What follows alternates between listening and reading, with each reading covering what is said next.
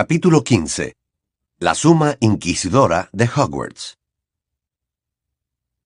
Creyeron que a la mañana siguiente tendrían que repasar el profeta de Hermione de arriba a abajo para encontrar el artículo que Percy mencionaba en su carta.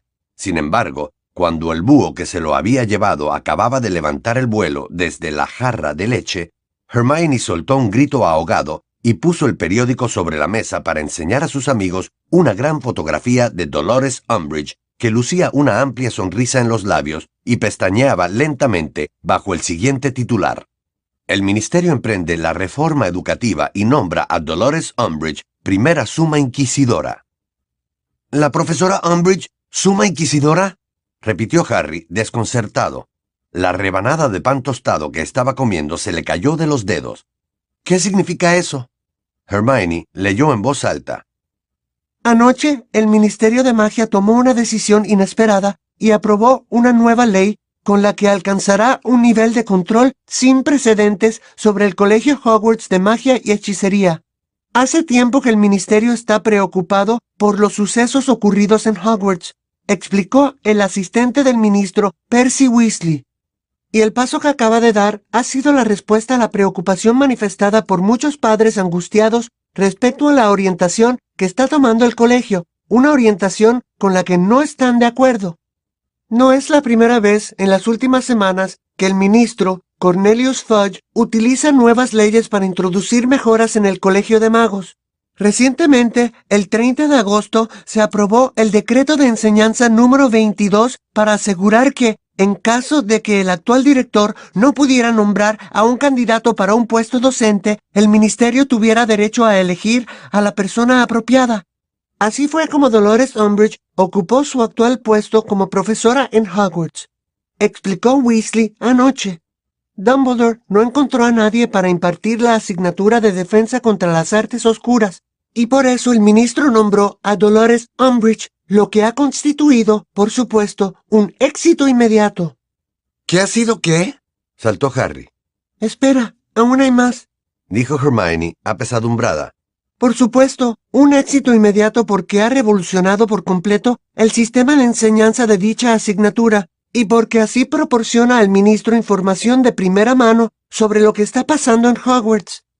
El Ministerio ha formalizado esta última función con la aprobación del decreto de enseñanza número 23 que crea el nuevo cargo de Sumo Inquisidor de Hogwarts. De este modo, se inicia una emocionante nueva fase del plan del ministro para poner remedio a los que algunos llaman el descenso de nivel de Hogwarts, explicó Weasley. El inquisidor tendrá poderes para supervisar a sus colegas y asegurarse de que su trabajo alcance el nivel requerido. El ministro ha ofrecido este cargo a la profesora Umbridge, además del puesto docente, y estamos encantados de anunciar que ella lo ha aceptado.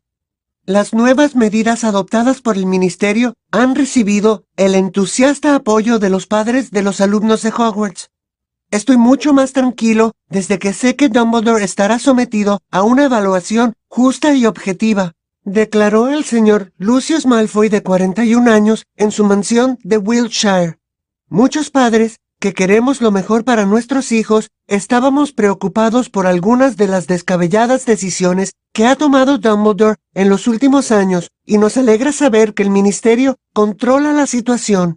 Entre esas descabelladas decisiones están sin duda los controvertidos nombramientos docentes anteriormente descritos en este periódico, que incluyen al hombre lobo Remus Lupin, al semigigante Rubius Hagrid y al engañoso ex auror Ojo Loco Moody. Abundan los rumores, desde luego, de que Albus Dumbledore, antiguo jefe supremo de la Confederación Internacional de Magos y jefe de magos del Wizengamot, ya no está en condiciones de dirigir el prestigioso colegio Hogwarts. Creo que el nombramiento de la Inquisidora es un primer paso hacia la garantía de que Hogwarts tenga un director en quien todos podamos depositar nuestra confianza, afirmó una persona perteneciente al ministerio. Dos de los miembros de mayor antigüedad del Wisengamot, Griselda Marchbanks y Tiberius Ogden, han dimitido como protesta ante la introducción del cargo de inquisidor de Hogwarts. Hogwarts es un colegio, no un puesto de avanzada de la oficina de Cornelius Fudge. Afirmó la señora Marchbanks. Esto no es más que otro lamentable intento de desacreditar a Albus Dumbledore. En la página 17 encontrarán una detallada descripción de las presuntas vinculaciones de la señora Marchbanks con grupos subversivos de duendes. Hermione terminó de leer y miró a sus amigos que estaban sentados al otro lado de la mesa. Ahora ya sabemos por qué nos han puesto a esa Umbridge. Fudge aprobó el decreto de enseñanza y nos la ha impuesto. Y ahora va y le da poderes para supervisar a los otros profesores. Hermione respiraba muy deprisa y le brillaban los ojos. No puedo creerlo. Es un escándalo. Ya lo sé, coincidió Harry, que se miró la mano derecha, apoyada con fuerza en la mesa, y vio el débil trazo de las palabras que la profesora Umbridge le había obligado a grabarse en la piel. Pero en la cara de Ron estaba dibujándose una sonrisa. ¿Qué pasa? preguntaron Harry y Hermione al mismo tiempo, observándolo. Es que me muero de ganas de ver cómo supervisan a la profesora McGonagall, dijo Ron alegremente. Umbridge va a enterarse de lo que es bueno. En fin, vámonos, propuso Hermione, poniéndose en pie. Si piensa supervisar la clase de Beans, será mejor que no lleguemos tarde. Pero la profesora Umbridge no supervisó la clase de historia de la magia, que fue tan aburrida como la del lunes anterior. Tampoco la encontraron en la mazmorra de Snape cuando llegaron para una clase de dos horas de pociones, en la que a Harry le devolvieron su redacción sobre el ópalo con una enorme y puntiaguda D negra estampada en una esquina superior. Les he puesto la nota que les habrían puesto si hubieran presentado este trabajo en su timo, explicó Snape con una sonrisita de suficiencia mientras se paseaba entre sus alumnos devolviéndoles las tareas corregidas. Así se harán una idea de los resultados que pueden esperar de sus exámenes. Snape llegó a la parte delantera de la clase y se dio la vuelta para mirar a los alumnos. En general, el nivel de la redacción ha sido pésimo. La mayoría de ustedes habría reprobado si hubiera sido un examen. Espero que se esfuercen mucho más en la redacción de esta semana sobre las diferentes variedades de antídotos para veneno. Si no, tendré que empezar a castigar a los burros que obtengan una D. ¿A alguien le han puesto una D? ¡Ja! dijo Malfoy en voz baja, y entonces Snape esbozó una sonrisa de complicidad. Harry se dio cuenta de que Hermione lo miraba de reojo, intentando ver qué nota había sacado, así que guardó su redacción sobre el ópalo en la mochila tan rápido como pudo, pues prefería no divulgar esa información. Decidido a no proporcionar un pretexto a Snape para que lo reprobara en aquella clase, Harry leyó y releyó cada una de las instrucciones escritas en la pizarra como mínimo tres veces antes de ponerlas en práctica. Su solución fortificante no tenía exactamente el tono turquesa claro de la de Hermione, pero al menos era azul y no rosa como la de Neville.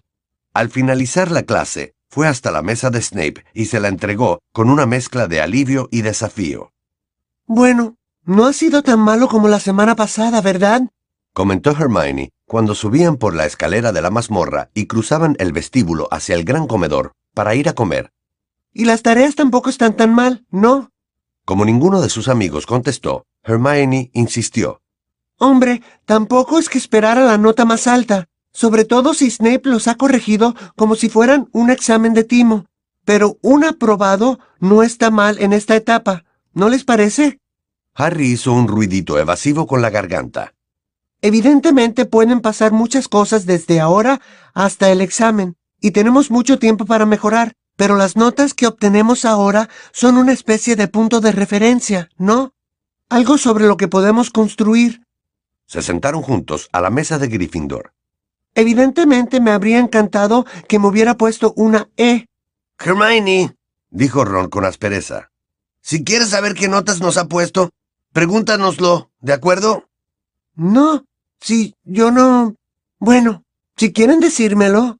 A mí me ha puesto una I, confesó Ron mientras se servía sopa. ¿Estás contenta? Bueno, no tienes por qué avergonzarte de eso, dijo Fred, que acababa de llegar a la mesa con George y Lee Jordan, y se había sentado a la derecha de Harry. Una buena I no tiene nada de malo. Pero la I no significa... Empezó Hermione. Sí, insatisfactorio, contestó Lee Jordan. Pero es mejor que una D de desastroso, ¿no? Harry notó que se le encendían las mejillas y fingió un acceso de tos mientras se comía el panecillo. Cuando paró de toser, lamentó comprobar que Hermione seguía hablando sobre las notas de los timos. O sea, que la mejor nota es la E de extraordinario. Iba diciendo.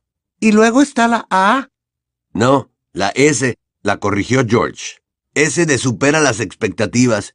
Y siempre he pensado que Fred y yo deberíamos tener S en todo, porque superamos las expectativas solo con presentarnos a los exámenes. Todos rieron, excepto Hermione, que continuó insistiendo. Bueno, después de la S está la A, de aceptable. Y esa es la última nota de aprobado, ¿no? Sí, confirmó Fred, echando un panecillo entero en su cuenco de sopa. Luego se lo metió en la boca y se lo tragó de una vez. Después está la I de insatisfactorio. Ron levantó ambos brazos fingiendo que lo celebraba. Y la D de desastroso. Y luego la T, recordó George. ¿La T? repitió Hermione, desconcertada.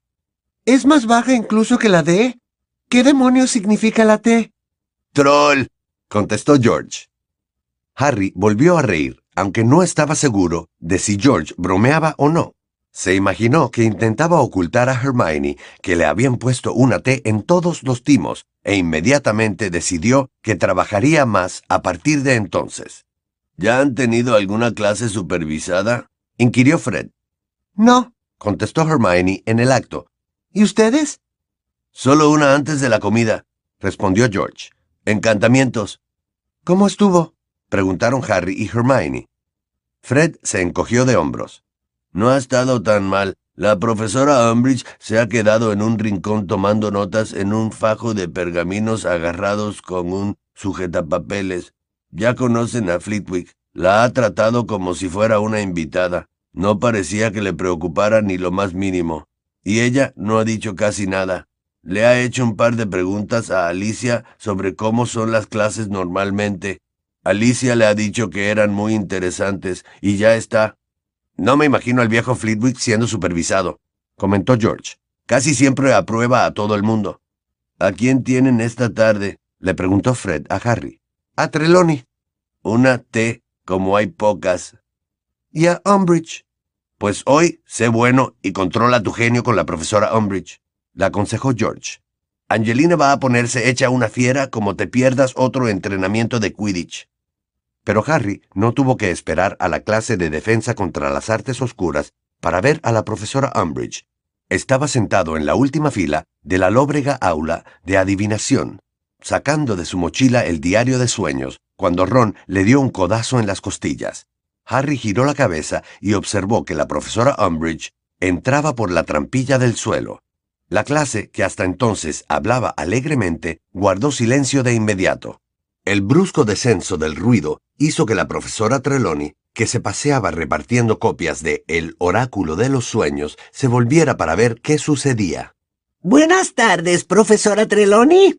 Saludó la profesora Umbridge, sonriendo ampliamente. Espero que haya recibido mi nota en la que le indicaba la fecha y la hora en que la supervisaría. La profesora Trelawney asintió con sequedad y muy contrariada. Le dio la espalda a la profesora Umbridge y siguió repartiendo los libros. Sin dejar de sonreír, la profesora Umbridge agarró el respaldo de la butaca que había más cerca y la arrastró hasta la parte delantera de la clase para colocarla a unos centímetros por detrás de la profesora Trelawney. Entonces se sentó, sacó las hojas de pergamino de su floreado bolso y se quedó mirando expectante a su colega esperando que comenzara la clase. La profesora Trelawney se ciñó los chales con manos ligeramente temblorosas y miró a sus alumnos a través de sus gafas con cristales de aumento. Hoy vamos a continuar con nuestro estudio de los sueños proféticos, dijo, en un valeroso intento de adoptar su tono místico, aunque la voz también le temblaba un poco. Colóquense por parejas, por favor, e interpreten las últimas visiones nocturnas de su compañero con la ayuda del libro. Fue hacia su butaca. pero como vio a la profesora Umbridge sentada justo atrás, de inmediato giró hacia la izquierda, donde se hallaban Parvati y Lavender, que ya estaban enfrascadas en un profundo análisis del último sueño de Parvati. Harry abrió su ejemplar de El Oráculo de los Sueños, mirando disimuladamente a la profesora Umbridge, que ya había empezado a tomar notas. Pasados unos minutos, ésta se levantó y empezó a pasearse por el aula siguiendo a la profesora Trelawney, escuchando las conversaciones que mantenía con los alumnos y haciendo preguntas de vez en cuando. Harry agachó la cabeza sobre su libro rápidamente. Deprisa, piensa un sueño, por si el sapo viene hacia aquí. Yo me lo inventé la última vez, protestó Ron. Ahora te toca a ti. Ay, no sé, dijo Harry desesperado. No recordaba haber soñado nada en los últimos días. Digamos que soñé que estaba ahogando a Snape en mi caldero. Sí, eso servirá. Ron contuvo la risa mientras abría el oráculo de los sueños. Está bien, tenemos que sumar tu edad a la fecha en que tuviste el sueño y el número de letras del tema. ¿Cuál sería el tema? ¿Ahogamiento, caldero o Snape? No importa, elige el que quieras, contestó Harry, y se arriesgó a mirar hacia atrás. La profesora Umbridge estaba de pie detrás de la profesora Trelawney, echando un vistazo por encima de su hombro y tomando notas, mientras la profesora de adivinación interrogaba a Neville sobre su diario de sueños. A ver, ¿qué noche lo soñaste? le preguntó Ron, enfrascado en sus cálculos. No lo sé. Anoche. O cuando te parezca respondió Harry, intentando escuchar lo que Dolores Umbridge estaba diciéndole a la profesora Trelawney. En ese momento ya solo estaban a una mesa de distancia de ellos. La profesora Umbridge anotaba algo más y la profesora Trelawney parecía sumamente molesta. Dígame, dijo la profesora Umbridge mirando a su colega. ¿Cuánto tiempo hace exactamente que imparte esta clase? La profesora Trelawney la observó, frunciendo el entrecejo con los brazos cruzados y los hombros encorvados, como si quisiera protegerse cuanto pudiera de la humillación que suponía aquel examen. Tras una breve pausa, durante la cual pareció decidir que la pregunta no era tan ofensiva como para ignorarla por completo, contestó con un tono que denotaba un profundo resentimiento. Casi dieciséis años. Eso es mucho tiempo, repuso la profesora Umbridge, y lo anotó en sus hojas de pergamino. ¿Y fue el profesor Dumbledore quien le ofreció el puesto? Sí, respondió la profesora Trelawney con sequedad. La profesora Umbridge lo apuntó también. ¿Y es usted la tataranieta de la famosa vidente Cassandra Trelawney? Sí, respondió la profesora, levantando un poco más la barbilla. Otra nota en las hojas de pergamino. Pero tengo entendido, y corríjame si me equivoco, que usted es la primera de su familia, desde Cassandra, que tiene el don de la clarividencia. Estos dones suelen saltarse tres generaciones, repuso la profesora Trelawney. La sonrisa de sapo de la profesora Umbridge se ensanchó un poco más. Claro, claro, dijo con dulzura, y tomó otra nota. ¿Podría predecirme algo, por favor? Preguntó y miró inquisidoramente a su colega sin dejar de sonreír. La profesora Trelawney se puso tensa, como si no pudiera creer lo que acababa de oír. Perdone, pero no la entiendo, dijo, agarrando convulsivamente el chal que tenía alrededor del esquelético cuello. Me gustaría que me predijera algo, repitió la profesora Umbridge con toda claridad. Harry y Ron ya no eran los únicos que observaban y escuchaban a hurtadillas escondidos tras sus libros. La mayoría de los estudiantes miraban perplejos a la profesora Trelawney, que se enderezó completamente, haciendo tintinear sus brazaletes y sus collares de cuentas. El ojo interior no ve nada por encargo, respondió escandalizada. Claro, dijo la profesora Umbridge, y tomó una nueva nota. Pero... Eh, un momento. exclamó de pronto la profesora Trelawney en un intento de recuperar su tono etéreo, aunque el efecto místico se malogró un poco porque la voz le temblaba de rabia. Eh, creo... Eh, creo que veo algo. Algo que la concierne a usted. Sí, noto algo, algo tenebroso, un grave peligro. La profesora Trelawney señaló con un tembloroso dedo a la profesora Umbridge, que siguió sonriéndole de manera insulsa, con las cejas arqueadas. Me temo. Me temo que corre un grave peligro, concluyó la profesora Trelawney con dramatismo. Se produjo un silencio. La profesora Umbridge todavía tenía las cejas arqueadas. Muy bien, repuso en voz baja, y volvió a hacer una anotación. Si no es capaz de nada mejor.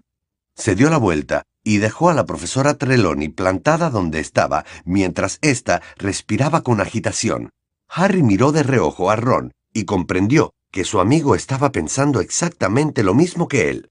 Ambos sabían que la profesora Trelawney era una farsante, pero, por otra parte, detestaban tanto a Umbridge que se sentían inclinados a defenderla. Bueno, al menos hasta que unos segundos más tarde la profesora Trelawney se abatió sobre ellos. ¿Y bien? dijo, chasqueando los dedos bajo la nariz de Harry con una brusquedad inusitada. Déjame ver lo que has escrito en tu diario de sueños, por favor. Pero cuando terminó de interpretar en voz alta los sueños de Harry, los cuales incluso aquellos en los que comía un plato de avena parecía que pronosticaban una muerte espantosa y prematura, él ya no sentía tanta compasión por ella. La profesora Umbridge permaneció todo el rato de pie, un poco alejada, sin dejar de tomar notas, y cuando sonó la campana fue la primera en bajar por la escalerilla de plata, de modo que ya los esperaba en el aula cuando los alumnos llegaron diez minutos más tarde para su clase de defensa contra las artes oscuras. Cuando entraron en el aula, la encontraron tarareando y sonriendo. Harry y Ron le contaron a Hermione que había estado en aritmancia, lo que había pasado en adivinación mientras los alumnos sacaban sus ejemplares de Teoría de Defensa Mágica. Pero antes de que Hermione pudiera preguntar algo, la profesora Umbridge ya los había llamado al orden y todos se habían callado. Guarden las varitas, ordenó sin dejar de sonreír, y los estudiantes más optimistas, que las habían sacado, volvieron a guardarlas con pesar en sus mochilas. En la última clase terminamos el capítulo 1, de modo que hoy quiero que abran el libro por la página 19 y empiecen a leer el capítulo 2 titulado Teorías defensivas más comunes y su derivación. En silencio, por favor. Añadió. Y exhibiendo aquella amplia sonrisa de autosuficiencia, se sentó detrás de su mesa. Los alumnos suspiraron mientras todos a una abrían los libros por la página 19. Harry, abatido, se preguntó si habría suficientes capítulos para pasarse el año leyendo en las clases de defensa contra las artes oscuras. Y cuando estaba a punto de revisar el índice, se fijó en que Hermione volvía a tener la mano levantada. La profesora Umbridge también lo había visto, y no solo eso, sino que al parecer había diseñado una estrategia por si se presentaba aquella eventualidad. En lugar de fingir que no se había fijado en Hermione, se puso en pie, y pasó por la primera hilera de pupitres hasta colocarse delante de ella. Entonces se agachó y susurró para que el resto de la clase no pudiera oírla. ¿Qué ocurre esta vez, señorita Granger? Ya he leído el capítulo 2, respondió Hermione. Muy bien, entonces vaya al capítulo 3. También lo he leído. He leído todo el libro. La profesora Umbridge parpadeó, pero recuperó el aplomo casi de inmediato. Estupendo. En ese caso, podrá explicarme lo que dice Slinkard sobre los contraembrujos en el capítulo 15. Dice que los contraembrujos no deberían llamarse así, contestó Hermione sin vacilar. Dice que contraembrujo no es más que un nombre que la gente utiliza para denominar sus embrujos cuando quieren que parezcan más aceptables. La profesora Umbridge arqueó las cejas y Harry se dio cuenta de que estaba impresionada, a su pesar. Pero yo no estoy de acuerdo añadió Hermione. Las cejas de la profesora Umbridge se arquearon un poco más y su mirada adquirió una frialdad evidente. ¿No está usted de acuerdo? No, contestó Hermione, quien, a diferencia de la profesora, no hablaba en voz baja, sino con una voz clara y potente que ya había atraído la atención del resto de la clase. Al señor Slinkhart no le gustan los embrujos, ¿verdad? En cambio, yo creo que pueden resultar muy útiles cuando se emplean para defenderse. ¿Ah, sí? exclamó la profesora Umbridge, olvidando bajar la voz y enderezándose. Pues me temo que es la opinión del señor Slinkhart y no la suya la que nos importa en esta clase, señorita Granger. Pero... empezó a decir ella. Basta. La atajó la profesora Umbridge. A continuación, se dirigió a la parte delantera de la clase y se quedó de pie delante de sus alumnos. Todo el garbo que había exhibido al principio de la clase había desaparecido. Señorita Granger, voy a restarle cinco puntos a la casa de Gryffindor. Sus palabras desencadenaron un arranque de murmullos. ¿Por qué? preguntó Harry furioso. No te metas en esto, le susurró Hermione alarmada. Por perturbar el desarrollo de mi clase con interrupciones que no vienen al caso, contestó la profesora Umbridge suavemente. Estoy aquí para enseñarles a utilizar un método aprobado por el Ministerio que no contempla la posibilidad de animar a los alumnos a expresar sus opiniones sobre temas de los que no entienden casi nada. Es posible que sus anteriores profesores de esta disciplina se hayan permitido más libertades, pero dado que ninguno de ellos, tal vez con la excepción del profesor Quirrell, que al menos se limitó a abordar temas apropiados para su edad, habría aprobado una supervisión del ministerio. Sí, Quirrell era un profesor excelente, dijo Harry en voz alta. Pero tenía un pequeño inconveniente, que por su turbante se asomaba Lord Voldemort. Esa declaración fue recibida con uno de los silencios más aplastantes que Harry había oído en su vida. Y entonces... Creo que le sentará bien otra semana de castigos, Potter, sentenció la profesora Umbridge sin alterarse. El corte que Harry tenía en la mano todavía no se había curado y a la mañana siguiente volvía a sangrar. Harry no se quejó durante el castigo de la tarde, pues estaba decidido a no dar aquella satisfacción a la profesora Umbridge. Escribió una y otra vez No debo decir mentiras, sin que un solo sonido escapara de sus labios, aunque el corte iba haciéndose más profundo con cada letra. Lo peor de aquella segunda semana de castigos fue, como había predicho George, la reacción de Angelina. El martes, a la hora del desayuno, acorraló a Harry cuando éste llegó a la mesa de Gryffindor y se puso a gritarle de tal modo que la profesora McGonagall se acercó desde la mesa de los profesores. Señorita Johnson, ¿cómo se atreve a montar semejante escándalo en el gran comedor? Cinco puntos menos para Gryffindor.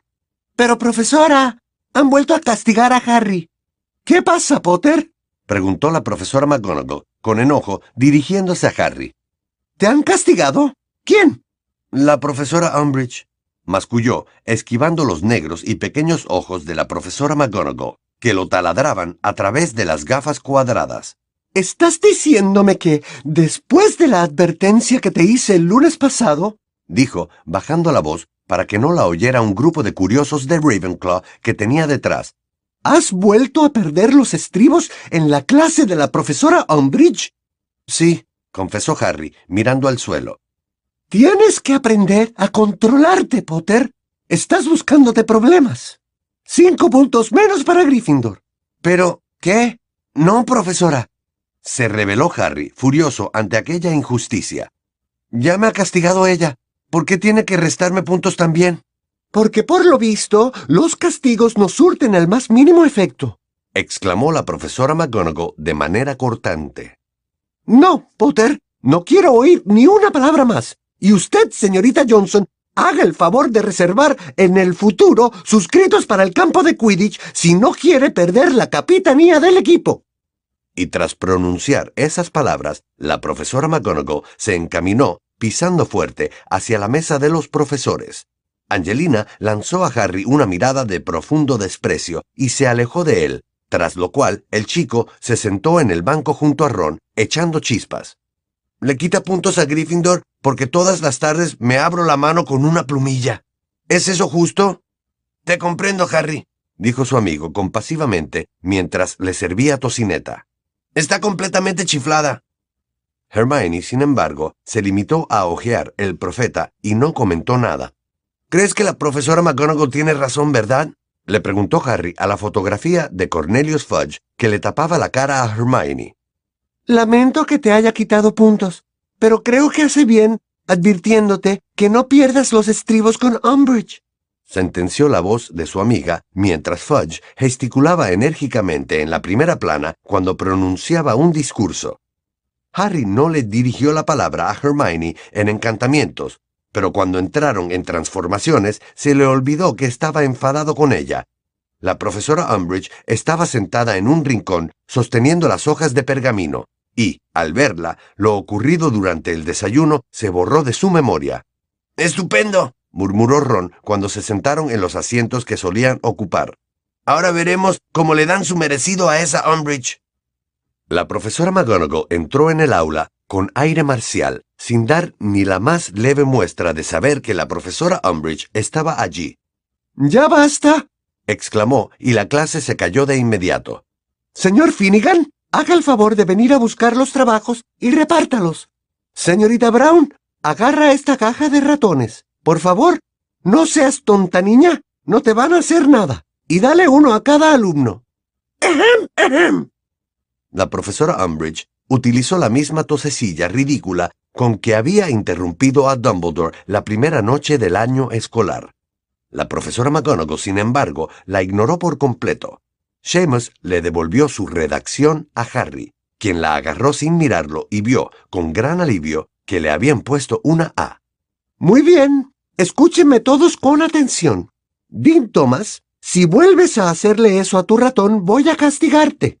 La mayoría de ustedes ya ha conseguido que sus caracoles desaparezcan, e incluso quienes les dejaron un poco de caparazón han captado lo esencial del hechizo. Hoy vamos a... insistió la profesora Umbridge. Sí, dijo la profesora McGonagall, volviéndose con las cejas tan juntas que formaban una larga y severa línea. Estaba preguntándome, profesora, si habría recibido usted la nota en la que le detallaba la fecha y la hora de su supervi... Es evidente que la he recibido, porque si no, ya le habría preguntado qué está haciendo en mi aula. La interrumpió la profesora McGonagall, y dicho eso, le dio la espalda. Muchos estudiantes intercambiaron miradas de regocijo. Como iba diciendo, hoy vamos a practicar el hechizo desvanecedor con ratones lo cual resulta mucho más difícil. Bien, el hechizo desvanecedor... ¡Ejem, ejem! Me gustaría saber... Empezó la profesora McGonagall, conteniendo su ira y volviéndose hacia la profesora Umbridge. ¿Cómo espera hacerse una idea de mis métodos de enseñanza si no para de interrumpirme? Verá, por lo general, no tolero que la gente hable cuando estoy hablando yo. La profesora Umbridge se quedó como si acabara de recibir una bofetada. No dijo nada, pero colocó bien las hojas de pergamino que estaban agarradas con el sujetapapeles y empezó a escribir furiosamente. La profesora McGonagall, haciendo gala de una indiferencia suprema, se dirigió de nuevo a los alumnos. Como iba diciendo, la dificultad del hechizo desvanecedor es proporcional a la complejidad del animal que queremos hacer desaparecer. El caracol, que es un invertebrado, no supone un gran desafío. El ratón, que es un mamífero, plantea un reto mucho mayor. Por lo tanto, este no es un hechizo que puedan realizar si están pensando en la cena. Bien, ya conocen el conjuro. Veamos de qué son capaces. ¿Cómo se atreve a sermonearme por perder los estribos con Umbridge? le murmuró Harry a Ron, aunque sonreía. Casi se le había pasado todo el enfado con la profesora McGonagall. Dolores Umbridge no siguió a la profesora McGonagall por el aula como había hecho con la profesora Trelawney. Quizá se diese cuenta de que la profesora McGonagall no lo permitiría. Sin embargo, tomó muchas notas, sentada en un rincón, y cuando finalmente la profesora McGonagall dijo a sus alumnos que podían recoger, se levantó con semblante adusto. Bueno, algo es algo, comentó Ron, mientras tomaba una larga y escurridiza cola de ratón y la metía en la caja que la vender estaba pasando por los pasillos. Cuando salían en fila del aula, Harry vio que la profesora Umbridge se acercaba a la mesa de la profesora McGonagall. Entonces le dio un codazo a Ron, que a su vez le dio un codazo a Hermione, y los tres se quedaron rezagados adrede para escuchar. ¿Cuánto tiempo hace que imparte clases en Hogwarts? Le preguntó la profesora Umbridge. En diciembre hará 39 años. Contestó la profesora McGonagall bruscamente y cerró su bolso con brío. La profesora Umbridge anotó algo una vez más. Muy bien. Añadió. Recibirá el resultado de su supervisión dentro de 10 días. Me muero de impaciencia, replicó la profesora McGonagall con fría indiferencia, y se encaminó hacia la puerta con grandes zancadas. Dense prisa ustedes tres, añadió, dirigiéndose a Harry, Ron y Hermione. Harry no pudo evitar dirigirle una tímida sonrisa y habría jurado que la profesora McGonagall se la devolvía. Harry creyó que no volvería a ver a Dolores Umbridge hasta el castigo de aquella tarde, pero se equivocaba. Después de recorrer el césped hacia el bosque para asistir a la clase de cuidado de criaturas mágicas, la encontraron esperándolos junto a la profesora Grobley Plank, con sus dichosas hojas de pergamino para tomar notas. Usted no siempre imparte esta clase, ¿verdad? Oyó Harry que le preguntaba a Grobley Plank cuando llegaron a la mesa de caballete donde los Bowtruckles cautivos, que parecían un montón de ramitas vivas, escarbaban en busca de cochinillas. Correcto, confirmó la profesora con las manos agarradas detrás de la espalda mientras se balanceaba sobre la parte anterior de la planta del pie. Soy la sustituta del profesor Hagrid. Harry intercambió una mirada de desasosiego con sus dos amigos. Malfoy hablaba en voz baja con Crabbe y Goyle. Seguro que aprovecharía aquella oportunidad para contarle patrañas sobre Hagrid a un miembro del ministerio. Hmm, murmuró la profesora Umbridge, bajando la voz, aunque Harry pudo oírla a la perfección. El director se muestra extrañamente reacio a proporcionarme información acerca de este asunto. ¿Podría usted decirme cuál es el motivo del prolongado permiso de inasistencia del profesor Hagrid? Harry vio que Malfoy levantaba la cabeza atento. Me temo que no, respondió la profesora Grobley Plank con toda tranquilidad. Sé lo mismo que usted. Dumbledore me envió un búho preguntándome si me gustaría hacer una sustitución de dos semanas y acepté. Es lo único que puedo decirle. Bueno, eh, ¿podemos empezar ya? Sí, por favor, respondió la profesora Umbridge, tomando notas de nuevo. En aquella clase la profesora Umbridge adoptó una táctica diferente. Se paseó entre los estudiantes formulando preguntas sobre criaturas mágicas. La mayoría supo contestar correctamente, y Harry se animó un poco. Al menos la clase no estaba poniendo en evidencia a Hagrid. Ya que es usted miembro temporal del cuerpo docente, y por lo tanto me imagino que tiene una perspectiva más objetiva, dijo luego la profesora Umbridge, que había regresado junto a la profesora Grobley Plank tras interrogar detenidamente a Dean Thomas. Dígame, ¿qué le parece Hogwarts? ¿Considera que recibe suficiente apoyo de la dirección del colegio?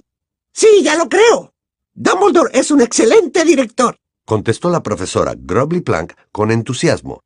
Sí, estoy muy contenta con su forma de llevar las cosas, muy contenta. La profesora Umbridge adoptó una expresión de educada incredulidad, anotó algo en sus hojas y prosiguió. ¿Y qué materia tiene previsto enseñar a esta clase durante el curso?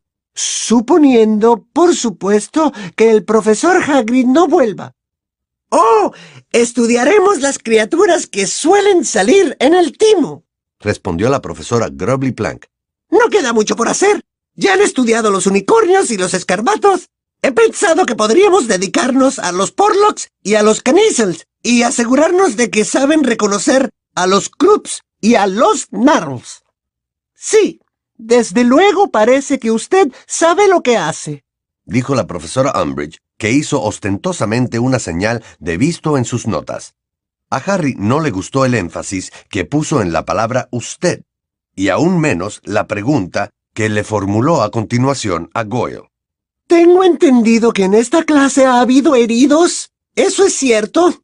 Goyle esbozó una estúpida sonrisa y Malfoy se apresuró a contestar la pregunta por él. Fui yo, respondió. Me golpeó un hipogrifo. ¿Un hipogrifo? Se extrañó la profesora Umbridge, escribiendo frenéticamente en sus pergaminos. Sí, pero fue porque Malfoy es tan estúpido que no escuchó las instrucciones que le dio Hagrid, intervino Harry furioso. Ron y Hermione soltaron un gemido y la profesora Umbridge giró con lentitud la cabeza hacia donde estaba Harry. Creo que añadiremos una tarde más de castigo, dijo impasible. Bueno, muchas gracias, profesora Grobly Plank. Creo que ya tengo todo lo que necesito. Recibirá los resultados de su supervisión dentro de diez días. ¡Estupendo! repuso ella, y la profesora Umbridge regresó por la ladera de césped hacia el castillo. Era casi medianoche cuando Harry salió de la oficina de la profesora Umbridge. La mano le sangraba tanto que se le había manchado el pañuelo con que se la había envuelto. Se había imaginado que al regresar encontraría la sala común vacía, pero Ron y Hermione estaban esperándolo. Se alegró de verlos, sobre todo porque Hermione no se mostró crítica con él, sino comprensiva. Toma, dijo con inquietud mientras le acercaba un pequeño cuenco lleno de un líquido amarillo. Pon la mano en remojo. Es una solución de tentáculos de Murtlap pasteurizados y escabechados. Te ayudará. Harry metió la mano adolorida y sangrante en el cuenco y experimentó una agradable sensación de alivio. Cruikshanks se enroscó alrededor de sus piernas, maullando fuerte. Luego saltó a su regazo y se quedó acurrucado. Gracias, dijo Harry reconfortado, acariciando a Cruikshanks detrás de las orejas con la mano izquierda. Sigo pensando que deberías quejarte de esto, afirmó Ron en voz baja. No, contestó Harry cansinamente. La profesora McGonagall se pondría furiosa si supiera. Sí, es lo más probable, admitió Harry. Pero ¿cuánto crees que tardaría Umbridge en aprobar otro decreto diciendo que cualquier profesor que se queje de la suma inquisidora será inmediatamente despedido? Ron despegó los labios para responder, pero no articuló ningún sonido y al cabo de un momento volvió a cerrarlos derrotado. Esa mujer es repugnante, afirmó Hermione con un susurro. Repugnante. Cuando has entrado, estaba diciéndole a Ron que tenemos que tomar cartas en el asunto. Yo propongo que la envenenemos, sugirió Ron con gravedad. No, en serio. Tendríamos que decir algo sobre lo mala profesora que es y sobre el hecho de que con ella no vamos a aprender nada de defensa, propuso Hermione. Pero, ¿qué quieres que hagamos? le preguntó Ron con un bostezo. Es demasiado tarde, ¿no? Ya le han dado el empleo, y ahora no se va a marchar. De eso se encargará Fudge. Bueno, aventuró Hermione. Se me ha ocurrido. Miró con cierto nerviosismo a Harry y prosiguió. Se me ha ocurrido que a lo mejor ha llegado el momento de que actuemos por nuestra cuenta. ¿De que actuemos por nuestra cuenta? repitió recelosamente Harry, que todavía tenía la mano metida en la solución de tentáculos de Murtlap. Me refiero a aprender defensa contra las artes oscuras nosotros solos, aclaró Hermione. ¿Cómo? exclamó Ron. ¿Pretendes hacernos trabajar aún más? ¿No te das cuenta de que Harry y yo volvemos a tener las tareas atrasadas y solo llevamos dos semanas de curso? Pero esto es mucho más importante que las tareas, protestó Hermione. Harry y Ron la miraron con los ojos desorbitados. No sabía que en el universo hubiera algo más importante que las tareas, exclamó Ron. No seas tonto. Claro que lo hay, replicó Hermione. Y Harry percibió, atemorizado, que de pronto la cara de su amiga denotaba aquel tipo de fervor que la PEDDO solía inspirarle. Se trata de prepararnos, como dijo Harry en la primera clase de Umbridge, para lo que nos espera fuera del colegio. Se trata de asegurarnos de que verdaderamente sepamos defendernos. Si no aprendemos nada durante un año... No podremos hacer gran cosa nosotros solos, repuso Ron con desánimo.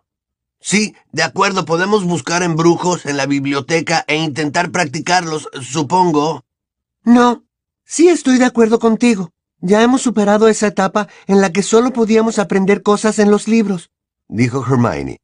Necesitamos un profesor, un profesor de verdad que nos enseñe a usar los hechizos y nos corrija si los hacemos mal. Si estás pensando en Lupin, empezó a decir Harry. No, no, no estoy pensando en Lupin, dijo Hermione.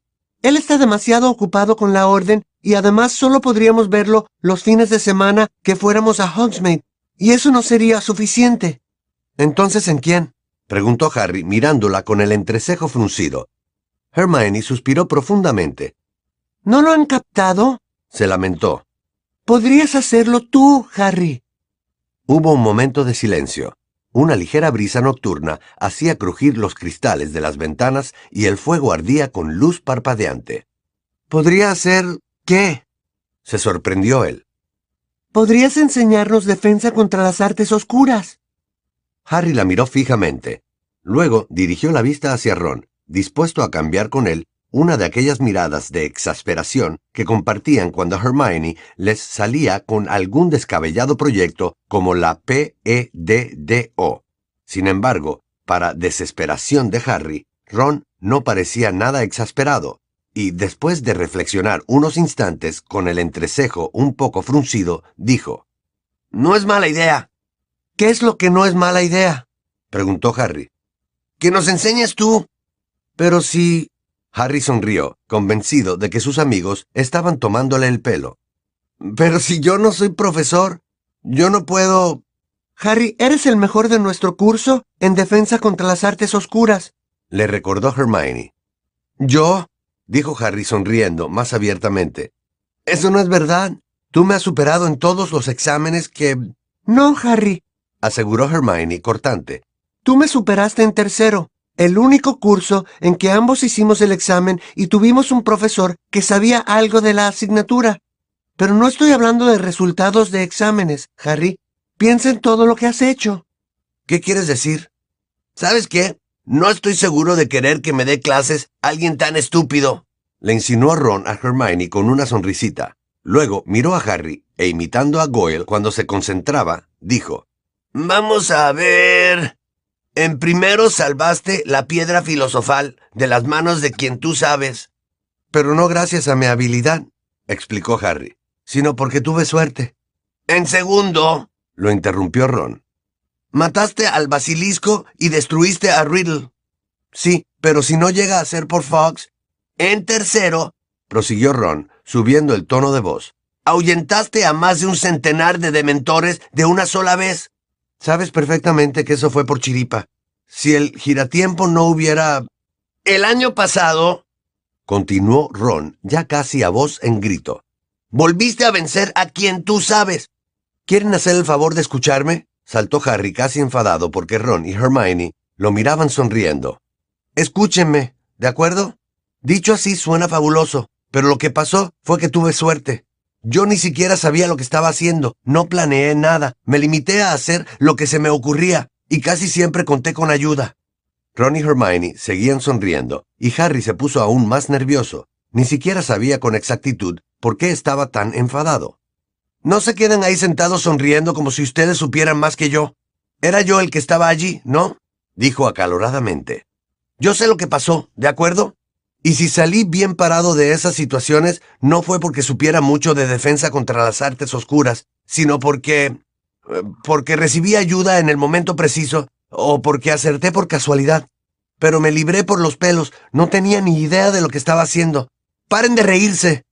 El cuenco que contenía la solución de Murtlap cayó al suelo y se rompió, y Harry se dio cuenta de que estaba de pie, aunque no recordaba haberse levantado. Cruikshanks se escondió debajo de un sofá y la sonrisa de Ron y Hermione desapareció. No tienen ni idea. Ustedes nunca han tenido que enfrentarse a él. ¿Creen que basta con memorizar un puñado de hechizos y lanzárselos como si estuvieran en clase? En esas circunstancias eres totalmente consciente de que no hay nada que te separe de la muerte, salvo salvo tu propio cerebro o tus agallas o lo que sea como si fuera posible pensar fríamente cuando sabes que estás a milésimas de segundo de que te maten, o de que te torturen, o de ver morir a tus amigos.